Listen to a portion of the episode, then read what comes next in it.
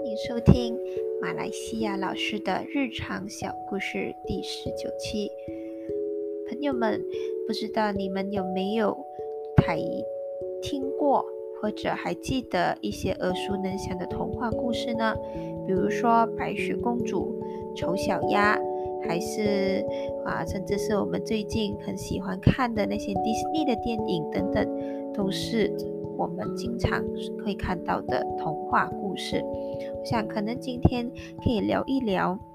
童话故事到底可以带给孩子们什么的好处。当然，今天我会说的会更深一点，不单单只是说那个故事会带来什么的道德价值观啊，还是啊可以让我们学习到什么，反而更多是我们可以去探讨里面可以带给我们一些有用的想法。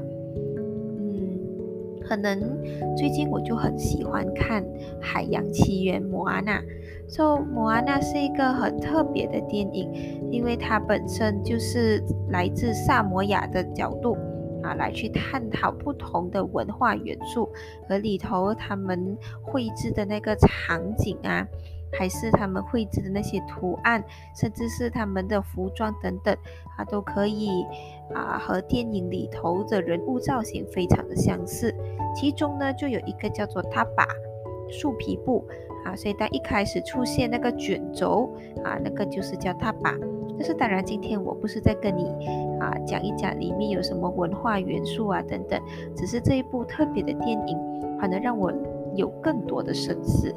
其中有一幕啊，让我感到非常感动，就是在最后，那个摩安娜终于看到了那个啊，我们里头的反派角色叫做蒂菲啊，所以这个蒂菲呢，她曾经是啊一个海海洋女神啊，是非常漂亮的。但是自从失去了性之后，他就现在已经变得非常暴躁，然后身上都是熔岩啊，总是冒着滚滚的黑烟，让人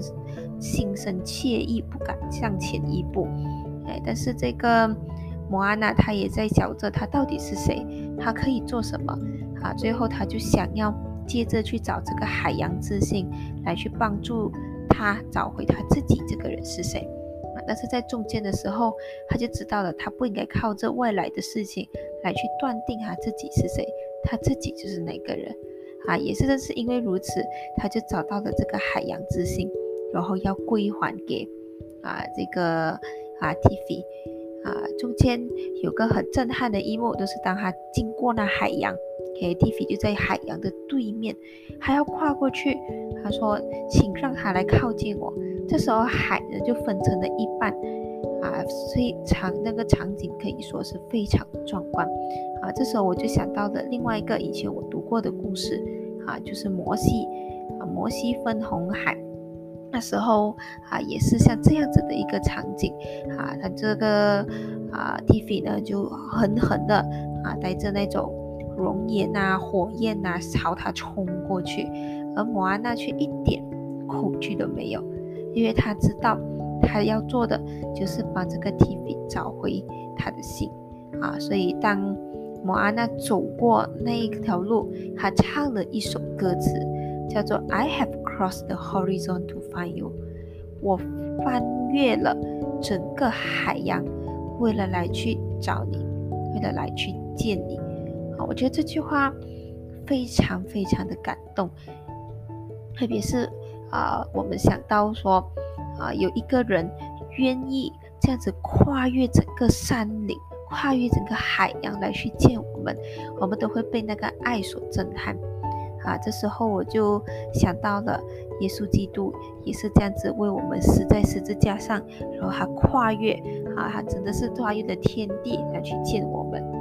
所以当从这个角度一看到故事有这样子的不一样时候，我就开始深思。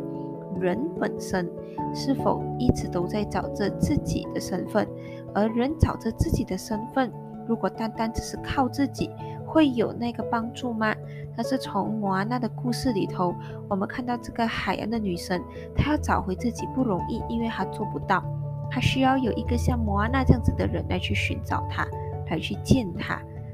啊！而这样子的寻见，就改变了她的一生。所以除了摩安娜，我还有很喜欢的一些童话，就是安徒生的童话。所以当我们看一些人的作品，自然我们也是要看他背后的作者是谁。说这个安徒生呢，他是一个很虔诚的基督教信徒啊，他所写的这些故事，自然也是带有一些基督教主义的风采。我知道这时候可能很多读者就觉得，哦，我不是基督徒。听这些又有什么用呢？但是我觉得有一些啊，就算不是基督徒，我们也是可以从中学习的地方。比如说，其中有一个故事叫做《海的女儿》。说《海的女儿》里面美丽的人鱼公主，就为了追求不灭的灵魂跟伟大的爱情的爱情啊，她就忍受很多痛苦，最后反而成全了所爱的人，放弃自己三百年的生命啊，平静勇敢面对。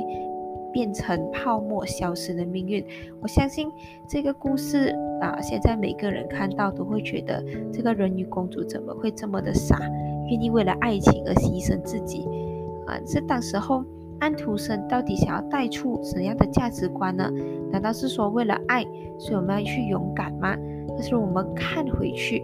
啊，我们就会看到这个人鱼公主其实她不是为了她的爱情而已，而是她知道她要变成人。因为只有人才有不灭的灵魂，所以他过后变成了人，他也想要继续的去寻找怎样可以变成一个真正的人。但是这时候啊，那个王子就把另外一个公主误认为是他啊。这时候这个人鱼公主她选择什么呢？她不是选择去杀掉那个王子，她选择去成全这个爱的人。所以虽然她变成了泡沫。但是其实后尾还有更多的故事，后尾就是他最后有了不灭的灵魂，但是很可惜现在的故事啊都把那个不灭灵魂给删掉了，只是放在泡沫消失那里而已，所以反正就忽略了安徒生原本要做这个童话背后带来的意义，因为人本身我们是有不灭灵魂的，但是那是在我们做了对的事情。好，而不是追求个人意义的时候，我们才会得到这个不灭的灵魂。而其中后面也是有啊其他的故事，比如说啊卖火柴的小女孩。相信卖火柴的小女孩啊，很多人都知道这一个的故事啊是结局很悲伤的啊。小女孩最终她只能看到那些东西。然后和他的奶奶永远在一起。但是之前我就有听过一个老师啊，这老师就说，当他在诉说这个故事的时候，其他的孩子都在为着他的结局而感到忧伤，但是只有一个孩子站起来说：“老师，我觉得这个小女孩是很幸福的。怎么会幸福呢？说，因为她最想要的就是见到她的奶奶，而最后。”他也见到了他的奶奶，我想这个可能可以给我们带来很好的思考啊。如果我们只是在看着这个小女孩没有什么食物、没有衣服，她很可怜啊，然后就想要给她这些，但是我们却忽略了这个小女孩内心有个盼望，她的盼望就是她想要见到她的奶奶。所以当这的这个故事从另外一个角度看，观点就整个变了。我们看到他的盼望啊，他是为着他的盼望而感到幸福，而不是我们自己强加上哦，因为他没有足够的啊衣食住行，所以他不幸福。这个啊，这个孩子呢，就给了一个很好的见解。当然，老师也是很惊讶，他怎么会这样子想啊？但是也因此让我们看到说，原来人我们都是会需要有盼望的，我们的盼望。啊，有可能会很难看得到，但是唯有透过神，我们才可以看到我们的盼望是如何。当然，还有很多其他的故事啊，比如说啊，在童话故事最后的一天中，啊，灵魂就像人们说这样的话，在我们的肉体和邪恶的天性里面是不会有好的东西存在的。这个不好的东西就是原罪。呃，因为我们人性中总是有一些无法克服的弱点和毛病，而在基督教本身，我们是说人天生有罪，罪与生命同时诞生。啊，如果人类忽视了人生来就有罪的事实，放纵自己追求的欲望，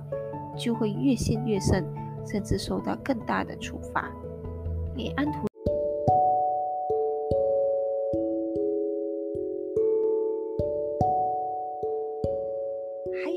故事啊，的结局也是让我们非常发指啊，比如说其中有一个啊故事叫做《恶毒的王子》。啊，恶毒的王子在最后，王子就被钻进耳朵里的小蚊虫弄得最后发了疯。踩着面包走的英格，因为自己的傲慢和虚荣，就陷入了沼泽，与冰冷丑陋的癞蛤蟆、火蛇、苍蝇为伍。红鞋中的小姑娘也没有可以逃脱严厉的惩罚，那个红鞋就控制着她的腿，因而不停地跳舞，没有办法停下来。只好让刽子手把穿着红鞋的脚砍掉。之所以故事中主人公会有如此严厉的结局，我们也不难看出安童安徒生对这些主人公是有严厉的责难的，因为还要让孩子们可以正视人性中罪恶的意念和丑恶的行径，自省自戒，远离邪恶，实现灵魂的救赎。当我们在看这些童话故事，我相信，虽然里头有很多我们无法去接受，或者看起来非常啊残忍的一些结局，但是正因为我们知道罪或者做错事情本身会带来后果，所以我们更加就应该要让孩子们知道，这些罪带来的后果是非常丑恶的，而不是。随便打个哈哈，就把这件事情给弄过去了。在聪明人的宝石中，啊，我们就有一句话，还说：“依靠你自己，依靠上帝，上帝的意志总会实现。”在沼泽王的女儿中，那个赫尔加就脱落了难看丑陋的青蛙形；落入沼泽中的英格尔也脱离了沼泽，回到人间。所以，其实安徒生也一直在强调。当你在面对一些罪恶的时候，或者面对一些事情让你无法接受的时候，你总是会需要有自救，而自救也是在救赎中有非常重要的观念。啊，踩着面包走的女孩，这个英格尔就克服了虚荣和傲慢，在悔恨中得到了宽恕，变成了一只鸟，心中只有怜悯和慈悲。在寒冷的冬天里，就把不多的食物分给饥饿的鸟。他的灵魂也从沉沦中得到了超生啊！所以这些啊的童话，我相信都有给朋友们你们有一些不同的启发。但是觉得这些故事可能有些太古老了，或许我们也可以换一换一个新的故事，那就是《纳尼亚传奇》。不知道朋友们有没有看过《纳尼亚传奇》？而我本身当初也是非常喜欢看《纳尼亚传奇》。而《纳尼亚传奇》的作者啊是一个教授，他也是一个基督徒，他跟《The Lord of the Ring》的作者是好朋友，所以也是影响到了《The Lord of the Ring》的作者去创作的这本书。而《纳尼亚传奇》第一部就给我带来了非常深刻的印象。其中我们有看到主角阿斯兰是一头狮子啊，这个狮子可以说是在纳尼亚世界里面一个像神一般的存在。而在第一部的故事里头，我们看到其中有一个主人公，他就做错的事情，而在那个世界里头做错的事情就一定要有惩罚。但是这一头的狮子，他是一个国王。他是个非常威严的国王，而里头的白女巫就尝试告诉他：啊，若你要救这个孩子，你就一必须要死亡。这个国王呢，啊，如果以一般人的情况来看，他其实并不需要理会这个孩子的，因为这孩子对他一点关系都没有，也不是他的谁。但是最后这个国王就说：好的，我愿意为这个孩子死。当他死的时候，就看起来好像白衣女巫战胜了。所以这时候很多人就会说，不是说邪不胜正吗？呃，为什么这个国王他不动用他的能力，不动用他的军队来去打仗，而是却要用这样子的方式呢？原因就是像我刚刚说的，因为每个人做错事都有他的代价，所以当有代价的时候，这个孩子必须要死，而若他要不死，就必须要有一个人代替他死，所以国王就代替他死，然后过后在第二天也就复活了。啊所以这一个故事为什么能够深入人心？因为我们可以看到，这是一个世界观，是一个我们人类在里头会面对的处境。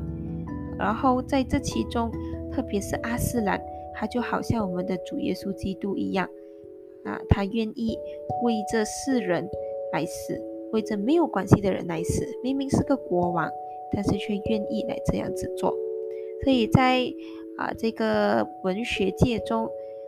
这个《纳尼亚传奇》呢，就很明显是以圣经里头创造、堕落、救赎、成全来组成的一个故事啊，甚至是在《魔法师的外甥》中啊，一本他的第四本书啊，阿斯兰就用歌声创造出纳尼亚这个世界啊。当他在吼叫的时候，书里的描写也非常的美，就提到天顿时。有了光，黑暗散开，光出现，而一切也崭新了。所以，当看到阿斯兰，他本身就是啊，在纳尼亚世界里头一个最善、最美的存在。当然，纳尼亚世界还有很美的事情，就是他不会只是看到啊美好的，反而他有很多处于善恶之间的属灵战争。他也看得到，邪恶是会带来自我毁灭的，也会扭曲整个社会环境。说他的七个故事都有不同形式的邪恶来试探着纳尼亚的居民。在这样的故事里头，我们也会看到，啊，这些的故事带给孩子们的影响是非常大的。有时候我们会因为是孩子的缘故，我们就给他带很多啊，这种可以带来孩子愉悦的事情，比如说啊，你要勇敢呐，啊，你要啊有勇气去做对的事情啊，哦，知错能改啊。但是单单只是给这些片面的言语，其实不还不能够很塑造孩子更多的世界观。所以，如果一本儿童读物，当然，孩子是非常享受去阅读的。除了去开拓他们的想象力之外，啊，还有让他们可以想象超越眼见啊这些现象之外超自然存在。我们也是希望能够去挑战这些的孩子，他们可以对这些的世界啊，对这些的罪，对这些的物质主义，对这种人性的挣扎啊，能够有更多的认识。你不管是忠诚、诚实、贪婪、勇敢，还是金钱，我们都可以透过纳尼亚世界来去看到很好的诠释。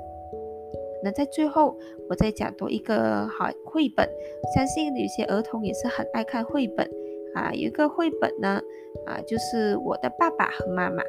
啊，我的爸爸和妈妈，当然就是很多孩子都很喜欢的绘本，因为他们也可以创作自己的故事。来去讲述给其他的小朋友听，但是我的爸爸和妈妈本身啊，后面就有提到啊，我爱妈妈，妈妈爱我。多的老师还是很多的家长就会说啊，你妈妈啊很辛苦，你要爱妈妈，还是啊妈妈为你做了这么多，你要爱妈妈。但是我想，我们也可以带给孩子们一个价值观，就是人不是完美的，我们没有办法像绘本里头的妈妈。可以做这么多的事情，然后可以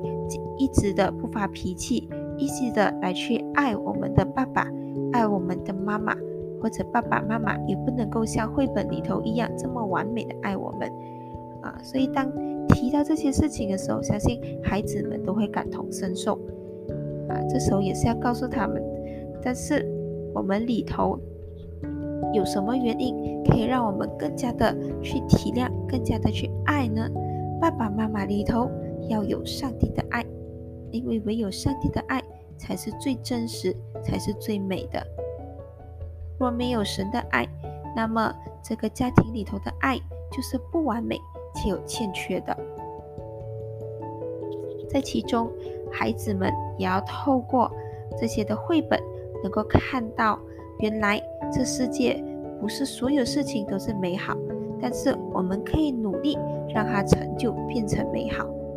那在最后的啊歌曲当中，我就挑了摩安娜那个 I have crossed the horizon to find you 的片段。相信可能会提到一些的背景音，但是可以让我们来一起感受那首的震撼跟我感动的心思。谢谢你，我们下次再见，拜拜。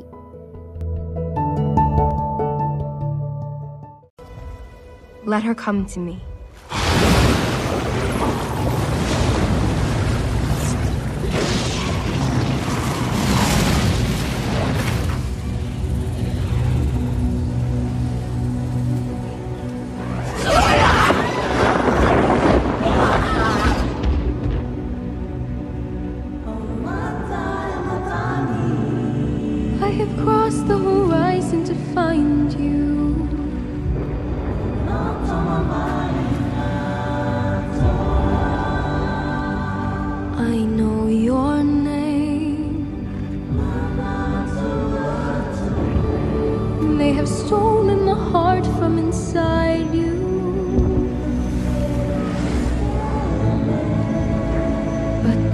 not defined.